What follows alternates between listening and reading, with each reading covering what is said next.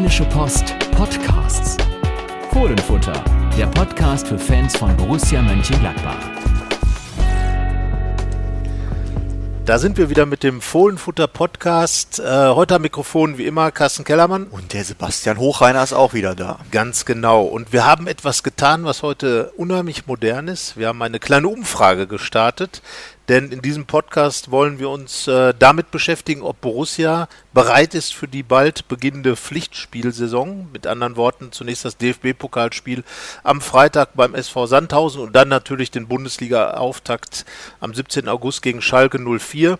Und wir haben bei Twitter mal einfach die Frage in die Runde geworfen, ähm, was glaubt ihr, ist Borussia für, bereit für die Saison? Und Sebastian, du wirst es kaum glauben, die Gladbach-Fans sind der Meinung, ja. 82 Prozent haben gesagt, ja, Borussia ist bereit für die Saison. Die Umfrage läuft noch. Ihr könnt euch selbstverständlich noch dran beteiligen.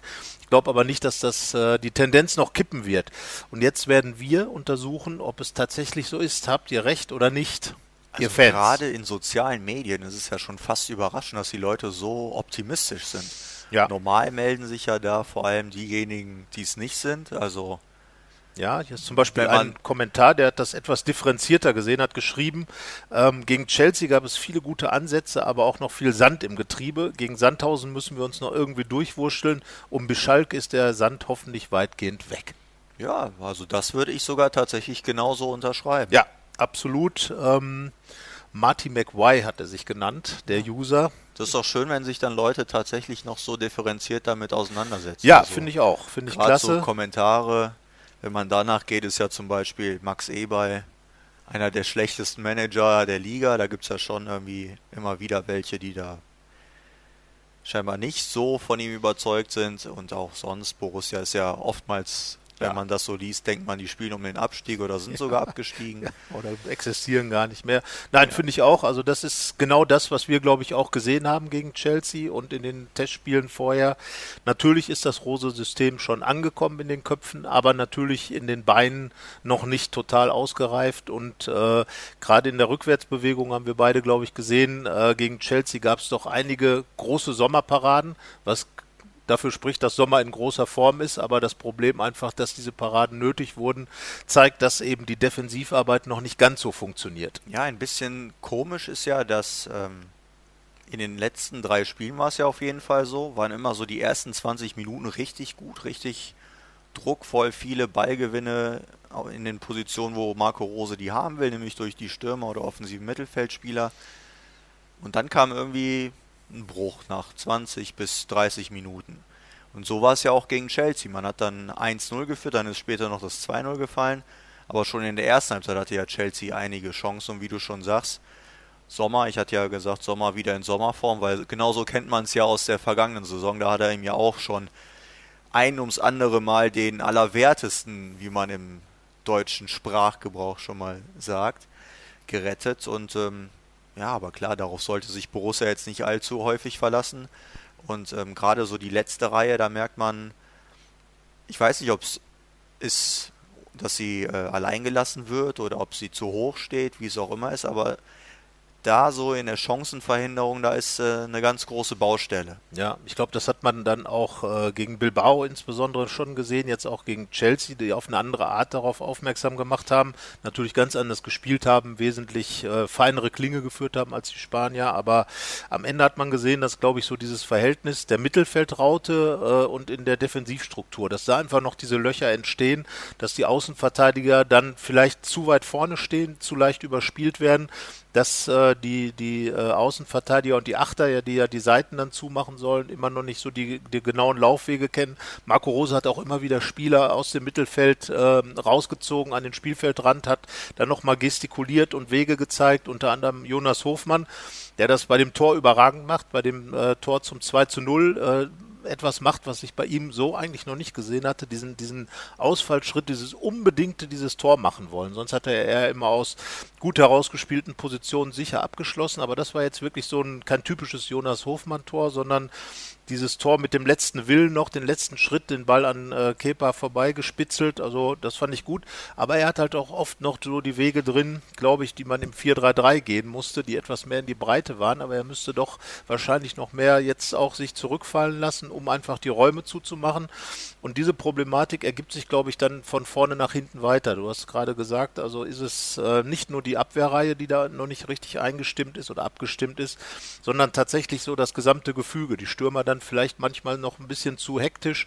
Tobias Strobel hat gesagt, wir gehen viele Wege, aber manchmal nicht die richtigen oder laufen dann einfach zu viel vielleicht auch. Also es muss einfach noch äh, geschärft werden. Das glaube ich so dieses Gefühl für das ganze System. Es ist ja schon mal gut, dass offenbar jeder erkennt, dass diese Mannschaft will.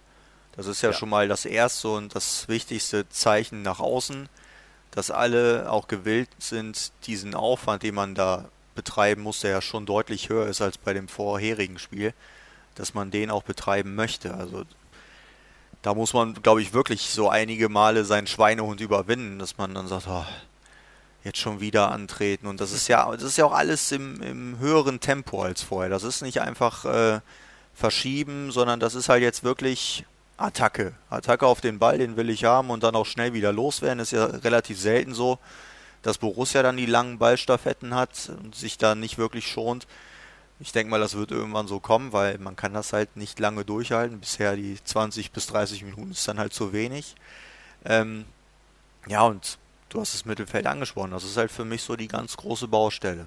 Sowohl offensiv, wo es ja doch schon ein bisschen besser läuft, auch wenn ich denke, dass da auch ein großer äh, Bedarf noch ist. Aber gerade defensiv ist da, glaube ich, einfach noch zu viel Platz in der Mitte.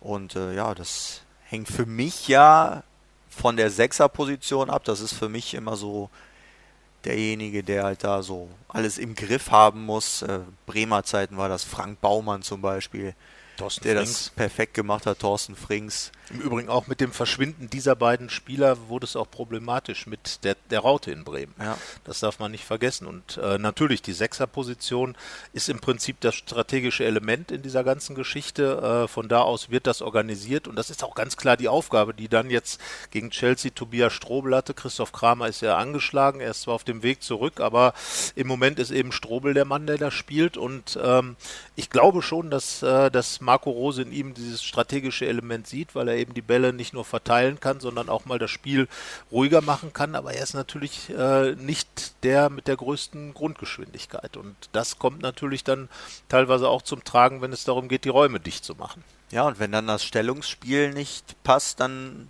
ist das halt auch sehr offensichtlich. Und da gibt es halt so einige Situationen schon mal, wo man merkt, er lässt jemanden laufen und kommt da nicht hinterher oder ein langer Ball geht drüber und kriegt es nicht hin, so schnell Richtung Abwehr zu kommen. Und das ist dann halt problematisch. Aber natürlich ist Tobias Strobel auch sehr wichtig, weil er ist, glaube ich, einer der ganz wenigen, der auch sehr kommunikativ auf dem Platz ist. Und ja, das hat ja Marco Rose auch am Wochenende gesagt, dass diese Mannschaft auf dem Platz einfach lauter sein muss. Und wer sich mal ein Training von Borussia anguckt und anhört vor allem, der hört eine Stimme. Und das ist die von Tobias Strobel. Und so einen musst du natürlich auch auf dem Platz haben. Und das ist halt auch ein großes Problem. Da, da muss einfach mehr Action sein. Nicht nur in der Spielidee, die Rosa haben will, sondern eben auch verbal. Ja, es wäre jetzt natürlich sehr kurz gedacht, wenn man sagt, der Strobel schreit sich in die Mannschaft. Aber es ist äh, definitiv ein Faktor. Und ich glaube, dieses strategische Element, wir beide haben ja in der Woche vorher gesagt, dass wir Dennis Zakaria eigentlich auf der 6 äh, uns sehr, sehr gut vorstellen können. Ähm, er ist da mit Sicherheit auch eine der Optionen, die Marco Rosa hat oder sieht. Ähm, das ist auch ganz klar, aber ich glaube, dem äh, Zakaria fehlt dann einfach noch diese strategische ähm, Situation in seinem Spiel. Er ist noch sehr impulsiv, äh, was natürlich auf der 8 dann richtig gut zum Tragen kommt. Und das ist wahrscheinlich das, was im Moment definitiv für Strobel dann spricht oder dann auch für Kramer. Die beiden stehen dann im Wettbewerb und ähm, ja, ich bin gespannt, äh, aber ich glaube, dass Strobel erstmal diese Position doch so wie in der letzten Saison sicher hat als einzelner Sechser. Ich bin gespannt, ob so ist. Ich bleibe ja dabei, dass ich äh, Dennis Zakaria da hinstellen würde. Natürlich hat er da noch seine Defizite, was so das solide Spiel, möchte ich jetzt mal sagen, angeht. Natürlich ist das jetzt der, der wildere Part, aber ähm, Vielleicht wird es ja ganz gut tun. Auf jeden Fall weiß man bei ihm, dass er die Löcher zuläuft, weil mit, mit den langen Beinen ist er ja gefühlt ja. Äh, auf der Hälfte der Breite.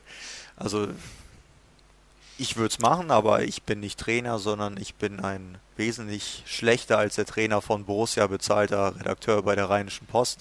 Das ist natürlich gelogen, das ist schon eine Bezahlung.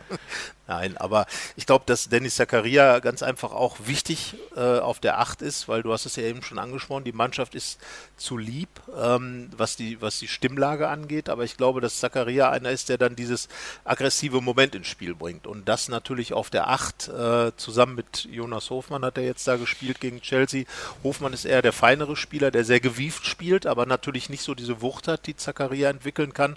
Wenn der auf einen zugerannt kommt mit seinen langen Beinen, dann ist das schon was, äh, wo man wahrscheinlich als Verteidiger keinen Spaß dran hat. Ähm, Hofmann ist ja eher der so, die so ein bisschen zickzack läuft, so wie so ein, äh, ja, eben äh, die Leute wirklich taktisch anläuft und Zakaria macht das wirklich aus dem Bauch heraus.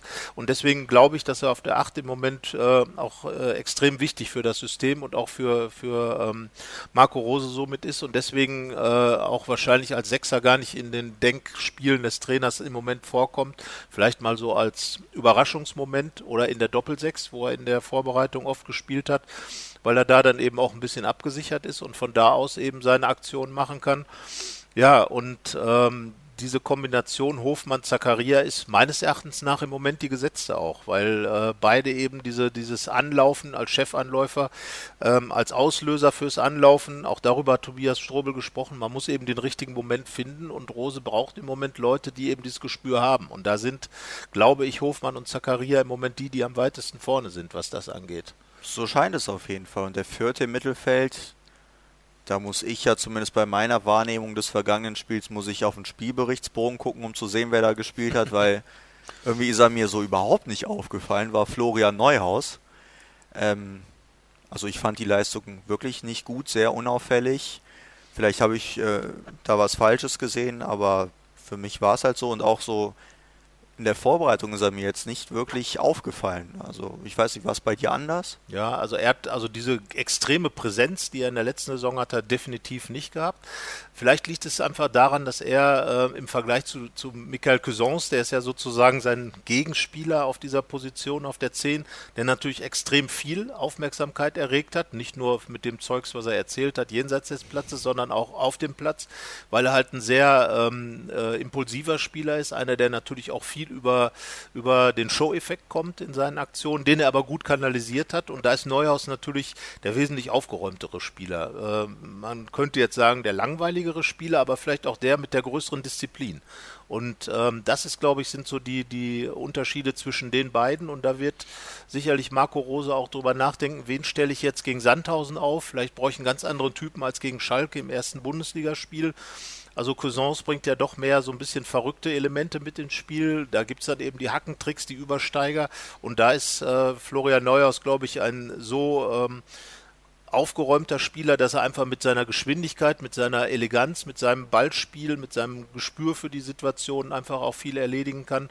Wo Cousins dann eben die verrückten Sachen macht, ist er halt absolut diszipliniert, aber beide sind natürlich auf sehr hohem Niveau spielerisch unterwegs. Aber das stimmt schon, Cousins war in der Vorbereitung definitiv der, der mehr aufgefallen ist, mehr so diese Oje oder oh, nee, nicht Oje, sondern O-Aktionen, oh, äh, oh Aktionen. Und äh, darum hatten wir ja auch klar mit ihm gerechnet gegen Chelsea. Wir wurden eines Besseren belehrt. Und äh, ich bin jetzt wirklich gespannt. Ich glaube, dass das ein Kopf-an-Kopf-Rennen ist von zwei Spielern, die auf einem hohen spielerischen Niveau sind, aber eben in der beschrieb gerade beschriebenen Weise sich unterscheiden. Und da konnte Neuhaus jetzt natürlich gegen Chelsea in der, sagen wir mal so, in diesem äh, offensichtlichen Bereich nicht glänzen, aber er hat natürlich auch seine, seine Wege gemacht, hat aber auch in der zweiten Halbzeit mit dazu beigetragen, dass natürlich so ein bisschen Unruhe in die Defensivreihen gekommen sind, weil auf der Position fängt halt die erste Defensivreihe an. Mich hat halt auch überrascht, wie resolut dann dieser Schritt war, das Neuhaus gespielt hat. Also es war jetzt nicht so, dass einer eine Halbzeit gespielt hat und der andere ja. die zweite oder 30 Minuten, sondern äh, Cousins ist dann halt wie fast alle nur eine Viertelstunde zum Einsatz gekommen von denjenigen, die eingewechselt wurden. Der einzige, der länger gespielt hat, war ja Patrick Herrmann, weil Markus Thüram wahrscheinlich noch nicht mehr Luft als eine Halbzeit hat. Darüber werden wir ja gleich auch noch sprechen. Und äh, ich denke mal, dass das äh, Michael Cousins sehr gewurmt hat. Also ja, also wie man ihn kennt, wird er mit genau. Sicherheit nicht jubiliert haben. Man wird jetzt unken, dass er schon guckt, zu welchem Verein er gehen kann. Ich hoffe mal, dass es nicht so ist, ähm, sondern dass er auf seine Chance mal warten wird und also er hat ja, weil, weil er hat ja die Leistung gezeigt in der Vorbereitung, ja. um, weil, also damit hat er es ja angemeldet und auch gezeigt, dass es wert ist, diese Chance zu bekommen. Und ich habe es nicht verstanden gegen Chelsea, warum äh, er nicht wenigstens mehr gespielt hat als diese, diese Viertelstunde. Und äh, ich finde auch, dass Florian Neuhaus dann jetzt nicht das beste Bewerbungsschreiben abgeschickt hat an diesem Tag. Und äh, mal sehen, also Sandhausen kommt ja am Freitag oder ist am Freitag der Pokalgegner.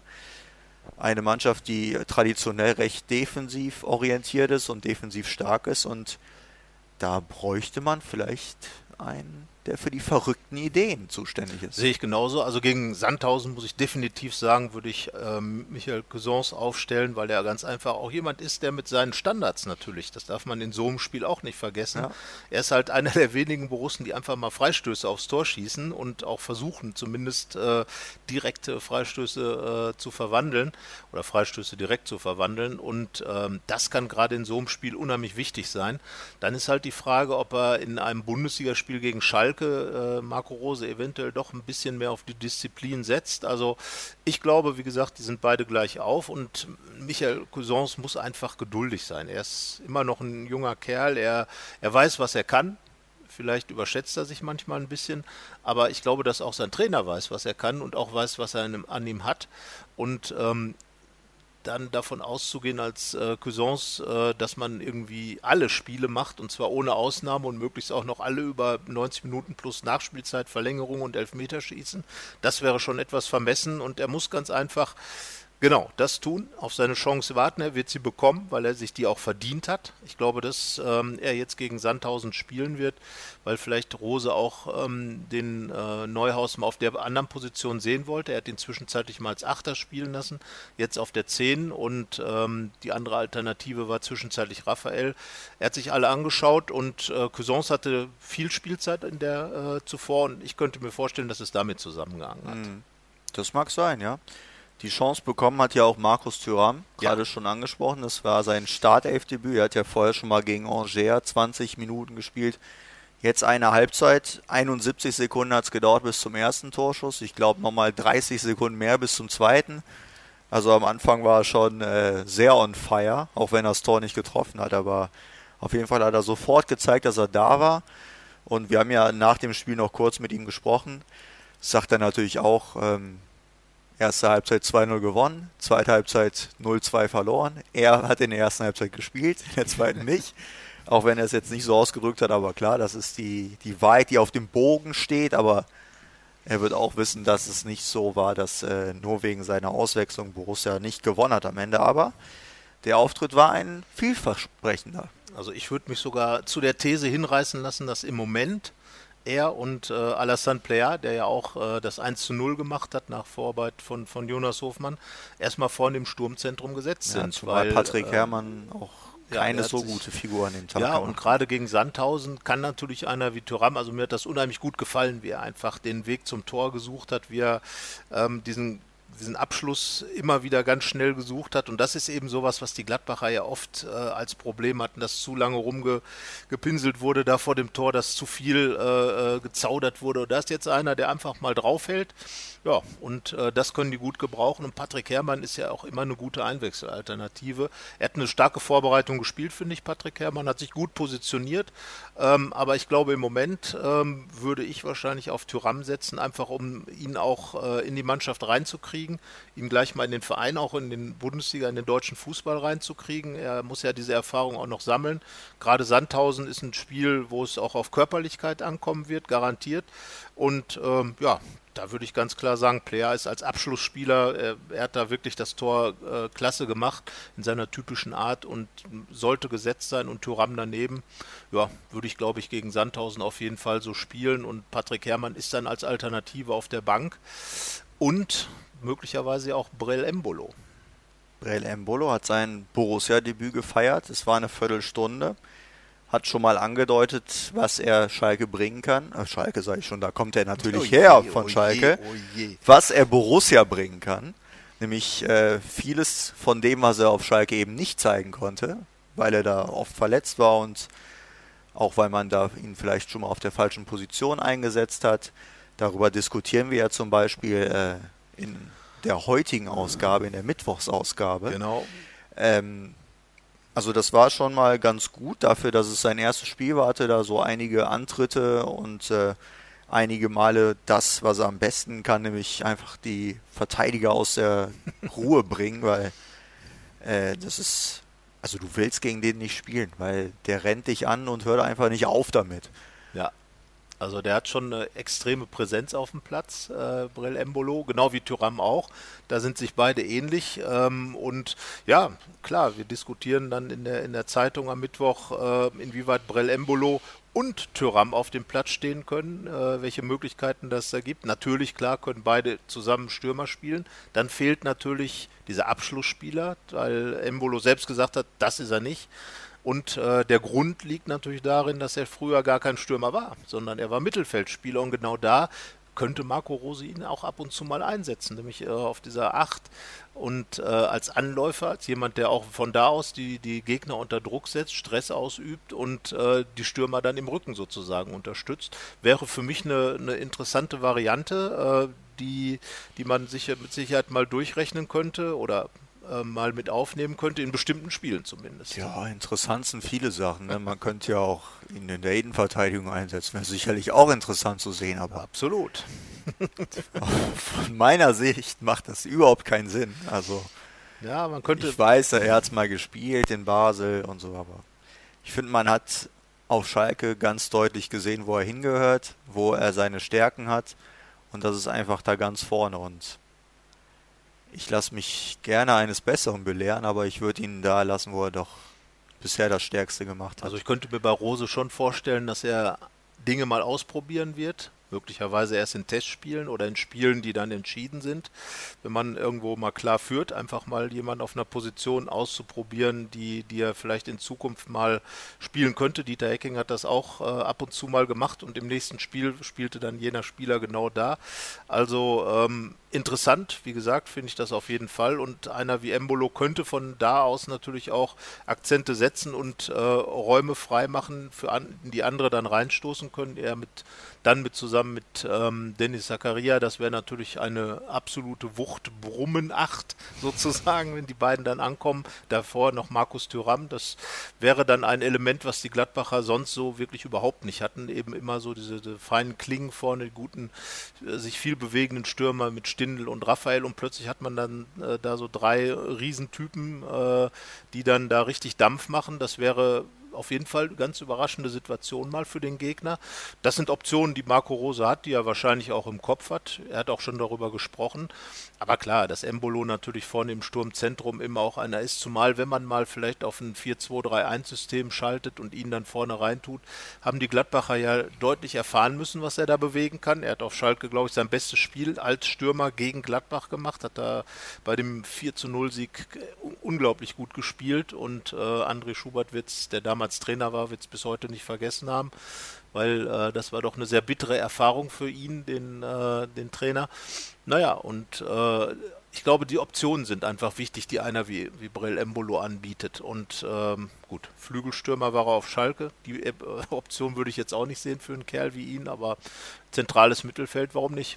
Also alle Male ist es ja so, man hat ja bezweifelt, dass das die richtige Mannschaft ist für den Stil, den Marco Rose spielen will. Ich glaube, man kann sagen, für vorne hat er jetzt genau das Personal, das er dafür braucht. Also ich glaube, da wird er nicht irgendwann sagen können, na Leute, ich hatte einfach nicht die richtigen Spieler dafür, deswegen hat es nicht funktioniert. Ich glaube, da vorne, das wird schon echt Alarmstufe sein.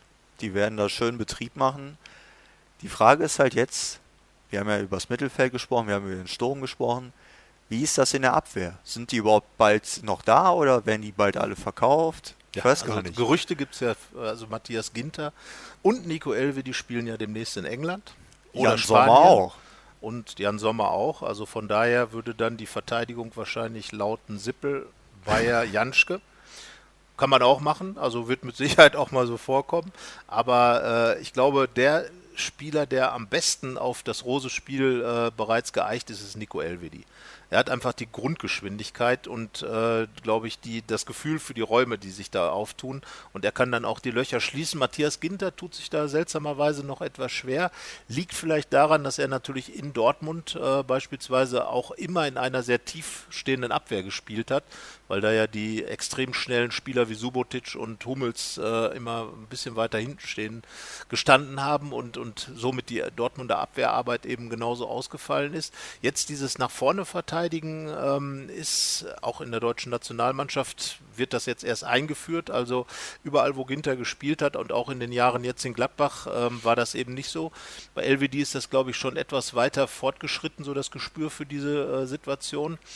Ja, und Ginter hatte jetzt schon seine Probleme gegen Chelsea, fand ich. Das finde ich auch, obwohl er da ja das erste Mal Kapitän gewesen war Kapitän, ist. ja.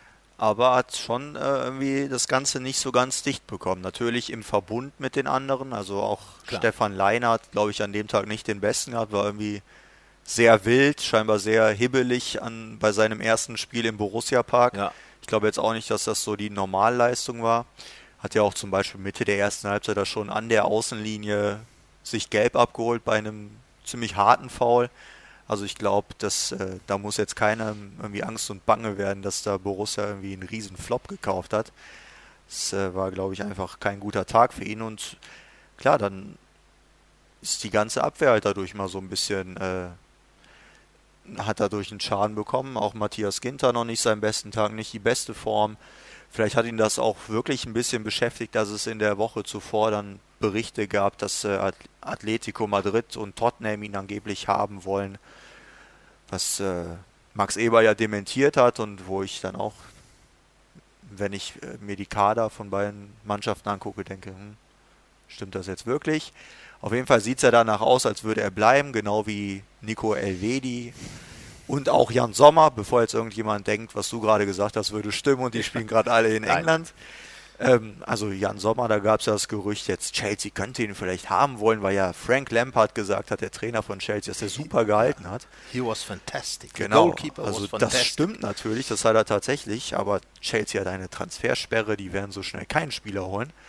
Zumal diese Transfersperre sicherlich nicht bis zum 8., das ist ja morgen der Donnerstag, ja äh, aufgehoben wird, denn da endet das Transferfenster in England.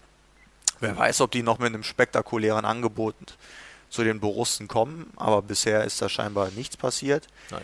Das wäre schon überraschend, weil auch Nico Elvidi, der ja so ein potenzieller Kandidat wäre, sich äh, klar dafür entschieden hat, in dieser Saison mindestens noch für Borussia zu spielen. Er hat ja sogar im Interview mit uns angedeutet, dass er sich gut vorstellen kann, auch langfristiger noch zu ja. bleiben, eventuell seinen Vertrag, der sich ohnehin schon bei äh, aufgrund einer Klausel verlängern wird, aber dann nochmal auszuweiten. Also eigentlich ein relativ klares Bekenntnis, natürlich immer mit der Einschränkung, äh, dass es bei unmoralischen Angeboten, wie man so schön sagt, ähm, äh, natürlich immer eine neue Denkrichtung geben kann. Aber äh, ich glaube, Nico Elvidi hat so ein bisschen für sich äh, den Charme entdeckt, dass er hier wirklich zu einem absoluten Topspieler heranreifen ja. kann und vielleicht sogar das Zentrum einer Mannschaft werden kann. Ähm, und diesen Status muss man sich halt woanders erstmal erarbeiten. Er ist jetzt lange hier, hat über 100 Bundesligaspiele gemacht, wird jetzt äh, international wieder aktiv sein und äh, mit Sicherheit dann einen Riesenschritt nochmal nach vorne machen. Und das wäre eben auch das, was man von Ginter erwarten sollte. Er ist älter, er ist erfahrener, er war bei zwei Weltmeisterschaften, er kommt von einem Top-Club Borussia Dortmund, äh, ist er nach Gladbach gekommen und ähm, er muss irgendwie muss er noch präsenter werden auf dem Platz. Jetzt hat er genau deswegen äh, ja auch von, von Marco Und Rose. auch mal lauter, wir haben gerade drüber gesprochen. Genau, auch mal lauter werden. Äh, jetzt hat er gerade deswegen von Marco Rose auch die Binde bekommen, um zu sagen, ähm, ja, ja, der Ginter, der muss mal diese Verantwortung übernehmen. So hat es ja Dieter Hecking vergangene Saison auch mit Jan Sommer gemacht. Das hat gefruchtet. Und da muss jetzt einfach Matthias Ginter mal drauf einsteigen auf die ganze Geschichte. Also das wäre was. Und, und wenn dann er, Nico Elvedi hat auch gesagt, er will mehr Verantwortung übernehmen und das würde der Gladbacher Abwehr natürlich gut tun. Die beiden haben eine überragende Hinrunde letzte Saison gespielt, aber in der Rückrunde gab es dann schon so ein paar Situationen, wo man dann vielleicht ein bisschen stabiler hätte sein können. Und das ist jetzt eigentlich das Ziel, insgesamt durchzuziehen. Das meine ich auch, aber ich glaube auch, dass es in der Verteidigung am längsten dauern kann, weil ich glaube, was man so in der Offensive jetzt Neues machen muss, ist, glaube ich, sehr offensichtlich. Aber das in der Abwehr ist, glaube ich, etwas komplizierter, weil man darf eben dann nicht zu weit nach vorne pressen, aber die Löcher vor, zwischen Mittelfeld und Abwehr dürfen nicht zu groß sein, aber eben der Rücken auch nicht zu offen. Also ich glaube schon, dass das sehr kompliziert ist für die vier da hinten. Ähm, und dass gerade das äh, ein bisschen dauern kann und dass äh, Borussia da auch weiter ein bisschen Probleme haben wird. Ja, und ich glaube, das hängt auch wirklich damit zusammen, dass dieses, dieses Rautensystem natürlich eines ist, in dem wirklich viel zusammenlaufen muss, äh, damit dann auch gerade die defensive Stabilität gegeben ist. Beim, beim 4-3-3 hatte man immerhin noch zwei Außenstürmer, die ganz einfach mit zurückgehen mussten auf ihrer Seite, auf ihrer Außenbahn. Und so hatte man dann äh, äh gegen den Ball natürlich auch schon äh, richtig viele Spieler. Jetzt in der Raute hat man natürlich fünf Offensive, man ist mehr äh, mittig zentriert und die Außenverteidiger haben immer die ganze Bahn vor sich. Und wenn man dann auf einen Gegner trifft, der mit dem 4-4-2 oder 4-3-3 kommt oder 4-2-3-1, dann haben die natürlich auf der Außenbahn erstmal eine Überzahl und mit langen Bällen kommt man dann leicht auch hinter hinter den Rücken der Abwehr, zumal wenn man weit vorne verteidigt, was man ja auch nicht vergessen darf, was für die Gladbacher auch neu ist. Diese 5, 6 Meter sind für Jan Sommer neu, der muss halt auch weiter vorrücken, der macht das gut, er hat ja so einen Schnittstellenball gegen Chelsea auch nochmal weggeholt, aber da müssen die anderen auch mit klarkommen und ich glaube, dieses Zusammenspiel so zwischen, zwischen dem defensiven Mittelfeld oder den Achtern und, äh, und der Viererkette, den Außenverteidigern, da wird, äh, das wird wirklich noch eine Zeit lang dauern. Ja. Wir werden sehen, die Pflichtspiele gehen jetzt los. Freitag in Sandhausen, ich werde es mir ansehen. Zum Glück sind Ferien, dann werde ich nicht so lange im Stau stehen, wenn ja. ich hinfahre. Freitagnachmittag. Ähm, ja, dann geht es um die Wurst. Ich glaube, äh, die Profis freuen sich extrem drauf. Marco ja. Rose freut sich auf sein erstes Pflichtspiel bei Borussia. Wir freuen uns darauf, dass es wieder über in Anführungsstrichen richtige Spiele zu, was zu berichten gibt. Und äh, ja, dann äh, müssen die Karten auf den Tisch. Dann geht es wirklich um was. Und gerade der Pokal, kürzester Weg für einen Titel, davon träumt man ja noch auf, bei Borussia. Schauen wir mal, wie es wird. Ja, die Rose Startelf fürs erste Spiel kann man, glaube ich, relativ schnell benennen, nach dem, was wir gesagt haben. Klar, Sommer wird spielen. Leiner, Ginter, Wendt, äh, Wendt auf der linken Seite und Elvedi als Verteidiger ja. mit Ginter zusammen. Auf der 6 dann Tobias Strobel. Klar, würde ich sagen, weil im Kramer auch noch nicht so weit ist. Achter, ja, Zakaria, Zakaria und Hofmann. Hofmann. Und dann auf der 10, ich bleibe bei Cousins, oder? Ja, wir bleiben dabei, genau. Genau, Herr Rose, wir bleiben bei Cousins. Und vorne, ja, da müssen wir unseren Tyram, wir werden noch ein Interview Franzosen. mit ihm haben. Genau. Äh, und äh, das Freitag, am zu, Freitag lesen. zu lesen Vorher, sein wird. Wir sind gespannt. Er äh, ist 22 Jahre alt geworden am Dienstag und äh, wir haben an diesem Tag, an seinem Geburtstag, sind wir sozusagen die Überraschung. Wir haben das Interview mit das ihm. Das schönste Geschenk, das ja, man ihm machen konnte. Vermutlich. Ähm, und äh, ja, unser Tipp für Sandhausen, ich glaube, es wird eng. Ich glaube es nicht. Ich glaube, dass Gladbach sich da so ein bisschen quälen wird. Am Ende 2 zu 1 gewinnt, äh, möglicherweise sogar nach Verlängerung. 3-0 wird es. Nicht fürs Heimteam, sondern für den Favoriten Borussia. Ich glaube, das wird ein ganz guter rosa Einstand, relativ unkomplizierter. Ich glaube auch, um das schon mal vorwegzunehmen, dass es danach gegen Schalke nicht so kompliziert wird.